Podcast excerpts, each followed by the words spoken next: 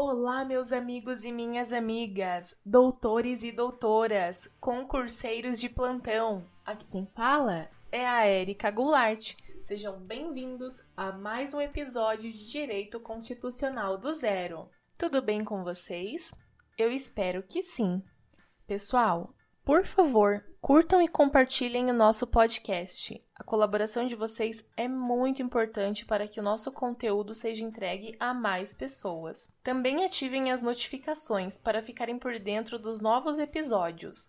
Para dúvidas e sugestões, estou disponível nas páginas do Instagram, arroba Constitucional do Zero e arroba Goulart. Amigos, no último episódio nós vimos os tipos de inconstitucionalidade da lei.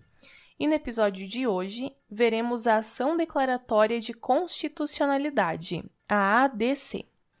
A ação declaratória de constitucionalidade foi criada em 1993, pela Emenda Constitucional 3 de 93. A ADC também teve sua regulamentação legal aprovada em dezembro de 1999, por meio da Lei 9882. Costuma-se indicar que a ADC é a ADI com sinal invertido, ou seja, o pedido é o inverso daquele cabível na tradicional ação de controle abstrato. Deve-se pedir em ADC a declaração de constitucionalidade da lei, ou ato normativo federal. E vale lembrar que a ADC não é cabível para lei estadual ou municipal. O resultado, porém, pode ser a declaração de inconstitucionalidade, no caso de julgamento final pela improcedência do pedido formulado.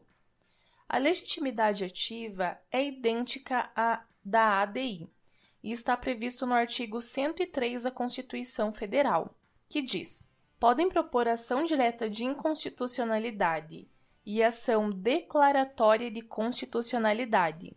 Inciso 1. O Presidente da República. Segundo, a mesa do Senado Federal. Terceiro, a mesa da Câmara dos Deputados. Quarto, a mesa da Assembleia Legislativa ou da Câmara Legislativa do Distrito Federal. Quinto, o governador de estado ou do Distrito Federal. Sexto, o Procurador-Geral da República. Sétimo, o Conselho Federal da Ordem dos Advogados do Brasil.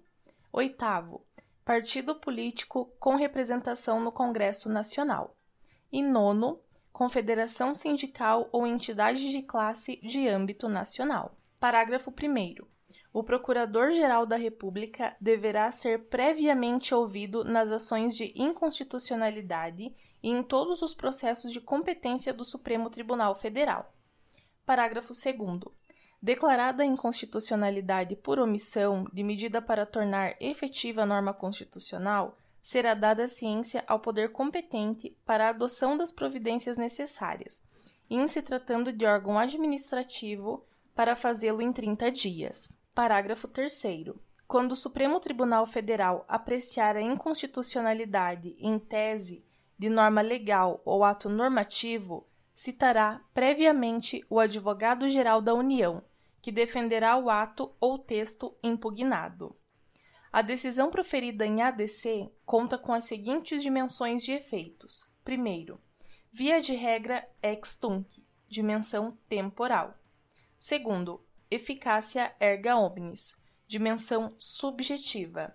E terceiro, efeito vinculante em relação ao judiciário e à administração pública, dimensão institucional. Amigos, por hoje é só. Eu espero que vocês tenham gostado. Hoje nós vimos um trecho do livro Curso de Direito Constitucional do André Ramos Tavares. Amigos, espero vocês no próximo episódio. Um grande abraço!